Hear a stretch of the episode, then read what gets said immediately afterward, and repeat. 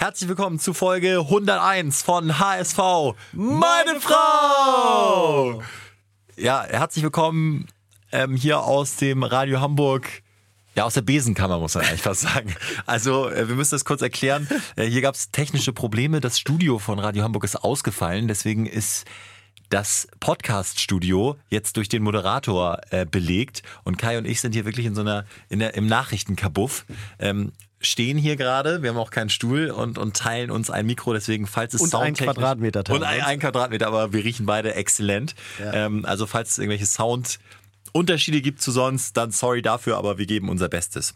Ähm, ja, lass uns ganz schnell einmal den, den 3 zu 1 Sieg gegen Bochum nochmal aufarbeiten. Mhm. Quick and dirty und ähm, das sind die Siege, die man braucht, um aufzusteigen. Ja, und ich finde, ähm, klar, es gab schon erste kritische Stimmen so nach irgendwie der ersten Halbzeit, aber im Endeffekt war es dann doch äh, fast ein unfassbar guter Sieg, weil man eben Rückstand gedreht hat und das gab es selten und das spricht dafür, dass die Mannschaft auch schwierige Situationen meistern kann, ohne Spielglück, was wir immer so bemängelt haben. Ja, aber direkt natürlich im, quasi im Gegenzug Standardsituation, Leibold leicht abgefälscht unter die Latte, das kam dem HSV schon entgegen. Genau, dann steht es 1-1 und dann trotzdem irgendwie weiter souverän gespielt, den, den Push mitgenommen, ausgenutzt und dann reicht es auswärts für Bochum. Trotzdem, auch beim 4-1 gegen Nürnberg gab es ja so eine Phase, wo es nicht ganz so lief, wo man so ein bisschen das Gefühl hatte, es kann schon wieder kippen und das gab es auch gegen Bochum. Klar, das 0-1 dazu. Ähm, ich habe auch mir wieder den Taktikblock äh, bei Rautenperle von Tobias Escher äh, reingezogen. Dazu muss man sagen, wurde Dieter auch ausgecoacht vom Bochumer Trainer, ähm, in dem die nämlich eine, eine ganz spannende Variante gewählt haben, haben ja mit zwei Stürmern gespielt. Ein Stürmer hat dann äh, fein in Manndeckung genommen, so dass die Mittelfeldspieler auch jeweils die Mittelfeldspieler decken konnten und der HSV dann eben kein Übergewicht im Zentrum hatte. Äh, und das hat man auch gesehen. Ne? Rick van Drongelen und Letschert jetzt nicht bekannt für, für sensationelle Hummelsbälle so dass immer wieder der lange Ball links raus auf, auf Kittel und dann wieder hinten rum. Also so ein bisschen wurde dem HSV der Zahn gezogen, weil diese Manndeckung von Fein ist mittlerweile Standard. Absolut, aber äh, wie gesagt, du wirst mich jetzt heute wahrscheinlich nicht hören, irgendwie großartig was zu kritisieren. Ich finde es dann trotzdem cool, dass die Mannschaft eben dann so einen Turnaround geschafft hat, ähm, obwohl es dann auf dem Spielfeld vielleicht nicht lief, obwohl man gemerkt hat, man wird ausgecoacht, obwohl man gemerkt hat, man kann seine Spielweise nicht durchsetzen und dann trotzdem irgendwie auch nach Rückstand so dran zu bleiben, finde ich dann doppelt stark. 3-1 gewonnen, insofern ist alles gut. Wir sind einen Punkt an Bielefeld rangerückt und jetzt am Samstag 13 Uhr ähm, und da spricht auch Tipico eine klare Sprache. Äh, eigentlich muss das Spiel gar nicht mehr gespielt werden. Ne? Der, der Sieg ist ja also äh, vielleicht wegen Verletzungsgründen äh, würde ich fast sagen, dass wir gar nicht spielen, sondern KSC äh, gibt das Spiel freiwillig mit, mit 0-2 ab und äh, alles ist gut. Also wer, wer hier den HSV nicht ganz kleiner Favoritenrolle sieht, der, der, der, der kann die Vorzeichen nicht lesen. KSC gestern echt schlecht gespielt, 120 Pokal, Minuten im Pokal ja. gegangen, Verletzte, HSV spielt zu Hause mit einem Super Run. Also es war noch nie so safe, dass wir gewinnen. Aber du ahnst, worauf ich hinaus will. Da tun wir uns in der Regel immer ein bisschen schwer. Ja, ja ich ich kann es nicht glauben. Wie soll man mit bei diesem Run und wir haben ja auch frisches Blut in der Mannschaft. Ist ja jetzt nicht so, dass die Mannschaft irgendwie ähm, über den Zenit hinaus ist, sondern die sind ja jetzt, die laufen ja gerade erst warm. Also ich sehe da jetzt nicht irgendwie eine Sättigung oder so und deswegen, ähm, das ist die einmalige Chance jetzt auch da oben sich weiter festzubeißen und so langsam wird es auch dann Dreikampf. Also man erschafft sich schon Polster auf Platz 4 so langsam. Welche Sachen müssten schief gehen, um mal so ein bisschen schwarzmalerisch, ketzerisch zu sein, was müsste schiefgehen, um gegen diesen KSC nicht zu gewinnen? Es kann nur irgendwas in der Birne schiefgehen, dass sich man, dass man da irgendwie das nicht abrufen kann, dass man nicht 100% gibt, dass irgendwie ein individueller Fehler hinten gemacht wird, weil man nicht konzentriert war. Ein Torwartfehler haben wir jetzt viel im DFB-Pokal gesehen. Ähm, dass ein Standard, ein Sonntagsschuss reingeht, so wie von Letschert nur beim Gegner. Standards. Also man muss ja sagen, natürlich wird das Publikum genau wie wir, wir werden auch da sein, äh, ein High-Life-Spektakel erwarten. Es ist Samstag 13 Uhr, da nimmst du auch mal deine Kids mit, ein bisschen Familienblock, äh, zahlst gerne die 35 Euro, weil du Minimum fünf Tore erwartest. Und wenn es dann nach 30 Minuten 0-0 steht und dann äh, nach einer Ecke 0-1, dann wird's halt wieder unruhig und ich glaube, das ist gefährlich. Ja, oder fast genauso gefährlich wäre, wenn es irgendwie nach 70 Minuten 0-0 steht und dann der HSV irgendwie unbedacht noch mehr Risiko geht und dann in so einen dummen Konter läuft, weil das ist die einzige Chance, wie ich KSC zutraue, ein Tor zu machen. Und da hoffe ich, äh, ich, ich unterschreibe jetzt hundertfach ein schmieriges 1-0 in der 87. Minute, weil die Punkte sind einfach zu wichtig im Moment. Vielen Dank für eure Beteiligung. Das sagen wir häufig, aber auch diesmal hat das wieder sensationell geklappt. Falls ihr es noch nicht tut, folgt uns gerne bei Instagram, HSV meine Frau. Ähm, da habe ich heute gesagt, dass ich zum HSV-Stadion äh, fahre, um ein paar Hintergrundgespräche mit Dieter, Jonas, äh, Frank und äh, Michael zu führen, Michael Mutzel. Das war, das stimmte natürlich nicht. Das war. Ähm, ja, aber Stü, man kennt dich, man weiß, deine Kontakte dahin ja. sind exzellent. Ab und zu führst du mal Gespräche mit ihm. Woher soll man wissen, dass das dann heute ein Scherz ist? Das war natürlich nur Ironie. Ich kam gerade vom Spinning und war übermütig. aber äh, ich wollte, ich wollte natürlich äh, gerne mal von euch so ein bisschen Input haben und da kam äh, schon wieder viel. Wir versuchen mal alle eure Fragen auch jetzt äh, zu beantworten. Unfassbar viel kam da. Äh, Mika, Mika zum Beispiel sagt äh, Lob an Dieter, vor allem dafür, dass er immer wieder die Medien beruhigt. Gibst du ihm da recht? Ja, ich glaube, wir merken es in unseren WhatsApp-Gruppen, dass da echt oft äh, positive Ausstrahlung von Dieter Hacking also beschrieben wird und äh, ich finde, irgendwie stellt er sich oft dann der Öffentlichkeit, was auch so ein bisschen den Fokus von der Mannschaft wegnimmt und dementsprechend finde ich es cool.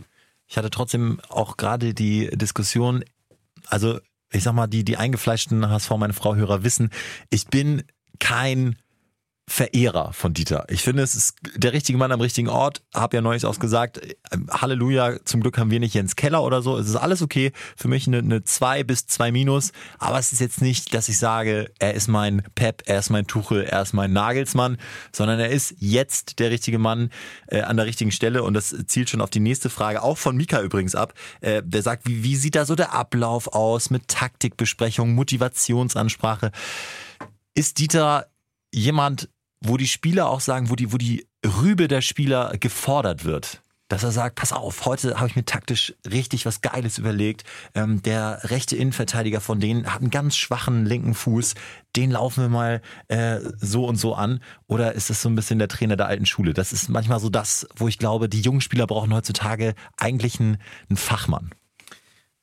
Das ist für mich das größte Phänomen überhaupt im Profifußball, denn man muss ja mal bedenken, egal ob er eine krasse andere Sprache hält oder langweilig wie ein Opa redet. Äh, die Frage ist doch, wie viele Menschen verstehen überhaupt sein Deutsch? Und äh, also grundsätzlich Deutsch in der Kabine und wie viel geht dann durch Übersetzer und so weiter verloren? Sowohl auf dem Trainingsplatz als auch in der Ansprache, weil eine motivierende Ansprache zu übersetzen, das habe ich irgendwie noch nie mitbekommen, wie das gehen soll, aber ja. Also äh, wissen wir natürlich nicht, wie da die Abläufe sind. Ich habe jetzt aber auch wieder gehört, äh, Hacking soll wohl sehr offen gegenüber Fachmännern auch sein. Äh, zum Beispiel so was Fitness angeht, äh, ist er immer wieder offen für Neues. Das finde ich grundsätzlich total positiv. Hat ja auch mit Tobi Schweinsteiger jemanden dazugeholt, den er aus seinen früheren Stationen gar nicht kannte, wo er einfach gesagt hat, ja, der hat geile Ideen ähm, und ist offen für Input. Deswegen, das ist positiv und nicht falsch verstehen. Dieter, ähm, er ist, es gibt keinen besseren für den HSV Stand jetzt. Trotzdem, ich vergöttere ihn nicht, sondern äh, bin immer so ein bisschen skeptisch bei diesen sogenannten alten Hasen. So, es ist so ein bisschen Friedhelm Funkel-Style. Aber es, ich, ich glaube auch, das ist der richtige Mann am richtigen Ort. So, weiter geht's. Welche 1887 HSV fragte, welche anderen HSV-Fußball-Podcasts hört ihr regelmäßig? Also ich ich fange jetzt mal an. Ähm, aber das liegt auch daran, dass ich generell nicht so viele Podcasts höre. Äh, ich, ich tatsächlich nicht ich, hast du Fußball-Podcasts? Ich weiß, dass es zum Beispiel auch äh, richtig, richtig viele coole andere HSV-Podcasts gibt und das ist ja auch sensationell. Ähm, ich, aber ich schaff's dann auch einfach nicht, da noch reinzuhören. Nee, also ich klicke ab und zu mal die Bild-Podcasts mir an, weil die Überschriften dann einfach immer sensationell sind, die Phrasen mehr, genau. Aber wo, also Podcasts sage ich auch weniger, aber was ich halt äh, garstig und gierig und gerne beobachte, sind immer die Diskussionen in den verschiedenen HSV-Gruppen auf Facebook. Ähm, oder auch bei ein bisschen Ironie mal bei Elf Freunde. Also ich bin da, ich lese da mehr, als dass ich da Podcasts höre. Elf Freunde übrigens absolut anti-HSV. Ich habe immer das Gefühl, da laufen überhaupt keine HSV-Fans rum. Äh, der HSV immer der Inbegriff für Vollkatastrophe, aber trotzdem muss man manchmal schmunzeln, wenn man es liest. Äh, Med Design Art Painting sagt, wilde These, heute mal nicht von Kai, sondern von mir, Polle muss zurück ins Tor. Ich bin Polle-Fan. Ich finde, er hat vollkommen recht. Ähm, Im Moment wird diese Diskussion auch so ein bisschen von außen reingebracht. Ähm, er ist ja jetzt erstmal offiziell, Stand vom, von den Trainer, ist er jetzt gerade so mal wieder die zwei, weil er mittrainiert und einen guten Eindruck macht und fleißig und sein Comeback und Lebensstil geändert hat und so weiter. Viele sehen ihn auch als die Nummer eins, weil Heuer Fernandes natürlich im Moment nicht gut hält. Aber viele sagen auch, und das ist natürlich absolut grenzwertig, es geht darum, ob er im Sommer bleibt. Und wenn er jetzt gut in der Rückrunde mitmacht, dann hat er eine Chance, im Sommer zu bleiben und dann den Platz um Kampf 1 anzunehmen. Und da frage ich mich wiederum, boah, da, da hat er, das ist mir ein bisschen zu langfristig gedacht. Da würde ich gerne entweder jetzt einen Zweikampf haben, ansonsten war es das. Aber hält Heuer Fernandes wirklich nicht gut? Ich finde, er hält nicht überragend so. Er macht einen okayen Job, hatte auch so ein paar Paraden, wo er uns auch mal einen Punkt gerettet hat und so, weiß ich auch noch, dürfen wir auch nicht vergessen. Aber jetzt auch schon wieder äh, gegen Nürnberg das Ding und so. Er, diese, also manchmal hat er so ein paar, wo man denkt, ah, kann man haben und er strahlt eben nicht das aus, was andere Torwerte ausstrahlen. Und das ist es. Ich finde, so von der Leistung ist es mittelmäßig, aber von der Ausstrahlung ist es auch mittelmäßig. Und ich glaube, dass Pollersbeck nicht schlechter von der Leistung wäre, aber von der Ausstrahlung, manche würden sagen sogar negativer wäre, weil er irgendwie vielleicht nicht so diszipliniert ist oder vielleicht einen kleinen assigen Touch hat. Aber ich finde, das sind so, ich finde, du hast wenig Typen aktuell auf dem Platz und mit ihm hättest du einen weiteren Typen auf dem Platz, der eher die Eier am Ende der Saison, wenn es in die Crunch-Time geht, potenziell hätte. Aber da bin ich natürlich jetzt nicht dicht genug an Heuer Fernandes Eiern dran und will da auch nicht näher ran. Du bist gut drauf heute, das gefällt mir. Äh, Duziak hat sich eine Zerrung geholt gegen Bochum. Ähm, Dieter war auch ein bisschen sauer, hat gesagt, ja, muss er sich früher melden, ähm, wollte aber noch weiterspielen, wurde dann letztendlich für Gideon Junge rausgeholt. Und äh, da passt so ein bisschen die nächste Frage von kurz und knapp. Wohin mit Kinzombie? Also ich glaube, Kinzombie wäre jetzt nicht erster Kandidat, sollte äh, Duziak tatsächlich ausfallen für Samstag, sondern ich glaube, das wäre dann Jung, der sich das auch verdient hat mit guten Einsätzen. Was machen wir mit Kinzombie gerade? Geil, das sind endlich mal Luxusprobleme. Da habe ich lange drauf gewartet. Ey, wir wollen so viel Qualität wie möglich, so einen vollen Kader wie möglich haben. Und das sind genau die Fragen, die aufkommen, wenn es läuft. Und ähm, wenn mich zu viele Spieler in einer guten Form sind, dann sagt man sich, wohin, wohin. Und äh, dementsprechend natürlich halten, auf die Bank heiß behalten. Wenn einer mal ein bisschen schwächelt, ihn reinbringen. Aber bloß nicht jetzt irgendwie denken, er wäre nutzlos. Dr. Jakob Kolom möchte wissen, ist Kai mittlerweile mit dem Kader zufrieden oder würdest du nach wie vor vier bis fünf äh, gute Leute holen? Denn, äh, muss man erklären, wenn ihr jetzt neu dabei seid, Kai ist immer jemand, der sagt, lieber Geld raushauen, ähm, bevor man zu vernünftig wird. Bevor man einschläft und ja. weiter in die Abwärtsspirale kommt. Ja, und da sage ich auch, ich nutze es aus, dass man endlich mal positiv hier sagen kann, wie geil es im Moment läuft. Ich meine, man hat doch gesehen, dass die Neueinkäufe jetzt von Bolt auch gefruchtet haben. Schaub, Bayer. Ich liebe es, wenn man Leute holt und die dann auch spielen. Alles andere macht für mich irgendwie auch nicht ganz so viel Sinn. Dann setz lieber auf die Jugend, wenn du irgendwelche Spieler langsam aufbauen willst. Und dementsprechend mit Bojan Palo vorne noch hat man jetzt wieder drei neue, frisches Blut, altes Blut kommt endlich wieder auf die Bank wie Hand. Ein ganz wichtiger Schlüsselfaktor in meinen Augen. Tut mir leid, nichts Persönliches. Und da muss man noch weitermachen, weil erstens scheint es im Moment zu laufen. Bolt scheint im Moment die Qualität zu finden, die wir brauchen. Und gleichzeitig musst du so oder so im nächsten, in der nächsten Transferperiode in Liga 1 einiges umstrukturieren. Also bitte heute Abend noch, liebes Management, damit beschäftigen, wie wir an diesem Punkt weitermachen können. Morgen ist schon wieder ja. zu spät. Clemens, so, so ist es geil. Die Themen werden uns einfach äh, hingeworfen. Äh, Clemens Schmidt was sagt ihr und was sagt auch Dieter zur erlaubten Pyro? Das ist ja jetzt wirklich auch echt spannend. Ähm, also ich weiß, ich habe mir den Artikel zumindest ein bisschen durchgelesen. Zehn Klangkörper oder so sind da jetzt erlaubt. Äh, also es gibt so ein bisschen äh, Regulierungen, aber der HSV ist ja nun wirklich äh, Vorreiter, Pionier in der Geschichte und wir sind der erste Verein, der Pyro zulässt. Sensationell. Andere, andere haben schon angemeldet, dass sie auch Beobachter hinschicken wollen, die sich das angucken wollen, wie das alles vorbereitet wird. Im Prinzip bin ich eigentlich dafür, weil du es eh nicht unterdrücken kannst und wir schon viel zu viele Geldstrafen dafür gekriegt haben. ja, warum nicht? Ja, man liest äh, da auch in diversen Facebook-Gruppen, ey Jungs, lest euch das doch mal durch. Da dürfen ein paar Töpfe nur angezündet werden. Wer jetzt denkt, Pyro wäre grundsätzlich erlaubt, irrt sich total.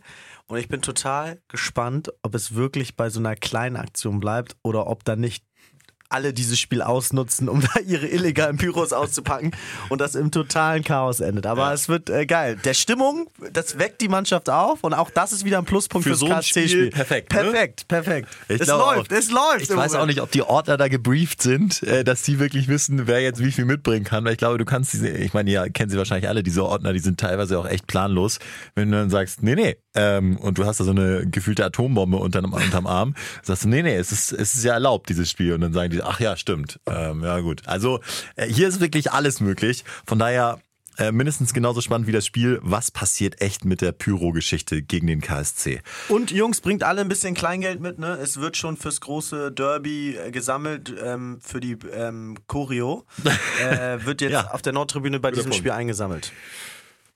Eure Meinung fragt Paturo, äh, schöner Name, Paturo Ridal.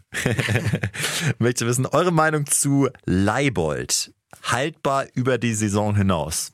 Also hier haben wir es ja schon häufiger gesagt, mittlerweile der Spieler der Saison. Neben Sonny Kittel, der jetzt übrigens auch so ein bisschen um die Torjägerkanone äh, ganz unvermittelt kämpft. Äh, aber Leibold einfach liefert ab. Äh, ich glaube, 13 Torvorlagen, wobei ja rausgeholte, äh, rausgeholte Freistöße jetzt nicht mehr zählen, deswegen sind es elf. Dazu jetzt der Treffer geht voran, für mich auch prädestiniert fürs Kapitänsamt. Und die Frage haltbar über die Saison hinaus, da sind wir eigentlich schon bei der, bei der nächsten äh, Frage von FLJS 90. Wen aus der aktuellen Truppe sollten wir beim Aufstieg verkaufen? Ich sage, klar, gute Spiele immer halten, aber wenn du Leibold für äh, 25 Millionen los wirst, und das gibt, glaube ich, der Markt sogar echt her im Moment, ciao. Oder? Also ich meine, er ist der beste Spieler, aber äh, für die Kohle kriegst du vielleicht auch solche von der Kategorie Jordan Bayer, äh, jetzt von, von Gladbach. Ähm, und, und der HSV ist jetzt einfach auch ein naja, Ausbildungs- und Förderungs- und, und Verkaufsverein. Deswegen ähm, ähnlich wie Eintracht Frankfurt vielleicht irgendwann mal. Deswegen würde ich sagen. auch gefordert, ne? Zum Teil mit diesen Leihspielern und so. Also, wie siehst du es? Im Moment fruchtet Ich glaube, man muss dann auch in der ersten Liga dieses Konzept weiterfahren.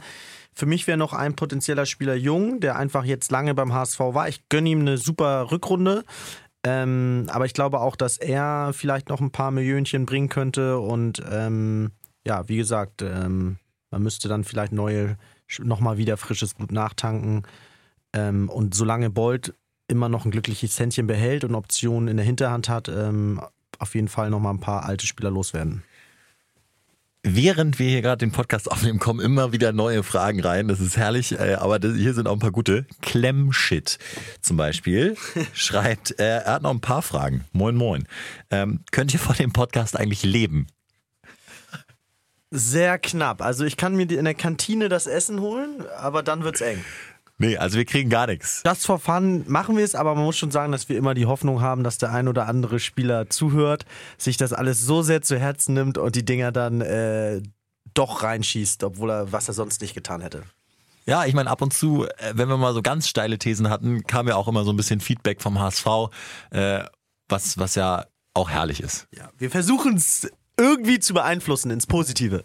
Hamburg Nordsturm hat noch gesagt, wann kommt die neue Folge? Und dann postet er äh, schwarz-weiß-blaue Kreise, sitze gerade mit meinem Vater im Stau und er freut sich immer, wenn wir euren Podcast hören. Also ich stelle das Ding direkt gleich online. Äh, schau noch einmal, ob wir irgendwas vergessen haben. Mieke sagt noch, die Schwäche bei Standardsituationen fällt mir auch auf. Äh, aber jetzt mit Rick und Timo auch nochmal extra gelobt von äh, Dieter Hecking, haben wir, glaube ich, momentan eine ganz gute Bastion. Ja. Und Mieke, das darfst du doch nicht fragen. Wir kennen noch Stübingers Meinung. Der ist völlig ausgerastet, als Dieter damals meinte, die Spieler sind zu klein, was soll er machen? Ähm, deswegen lass uns das nicht thematisieren. Ja, aber da ist definitiv eine Unsicherheit. Vor allem auch ja offensiv. Klar haben wir auf dem Papier Standardtore, liegt aber daran, dass Kittel schon so viele eingeschweißt hat. Äh, in Wirklichkeit also sind wir total ungefährlich bei Ecken, was, was wirklich traurig ist, weil wir eben so viele haben.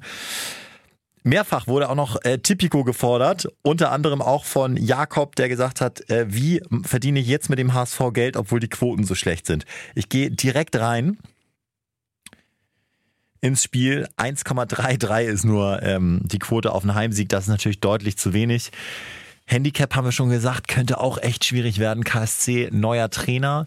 Ähm, die werden sich ganz provokant hinten reinstellen, haben ja in Anführungsstrichen auch die Ausrede. Erstens sind wir der Underdog, zweitens hatten wir Pokal 120 Minuten. Was sollen wir hier aktiv fürs Spiel tun? Äh, sprich, ich glaube, es wird eine zähe Angelegenheit. Ja, es geht wahrscheinlich wieder nur über die Eckenwette, dass man, äh, dass ja. da äh, ist der HSV einfach im Moment stark, holt viele raus. Muss man ein bisschen immer auf die Aufstellung achten. Jatta ist immer ganz gerne einer, der vorbeizieht und dann, obwohl er schon drei Meter Vorsprung hat, den Gegenspieler dann doch anschießt zur Ecke. Aber ähm, viel fällt mir da auch nicht ein. Dir noch?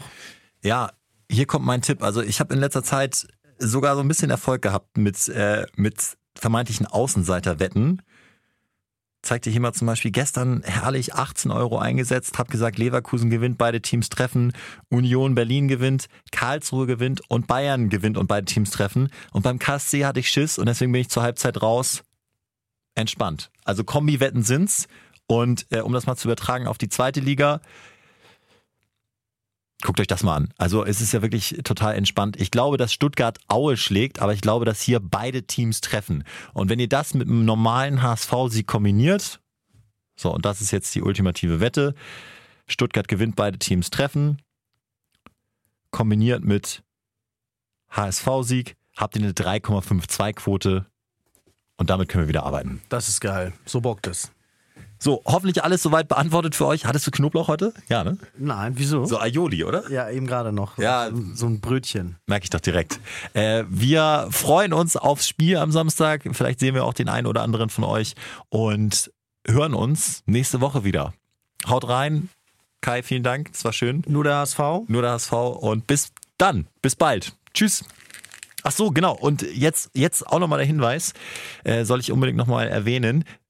Denkt dran, wenn ihr Lust und Zeit habt, uns einmal kurz zu bewerten. Das wäre natürlich großartig. Fünf Sterne und vielleicht, das wäre sogar noch wichtiger, so einen kleinen netten Satz oder Kommentar.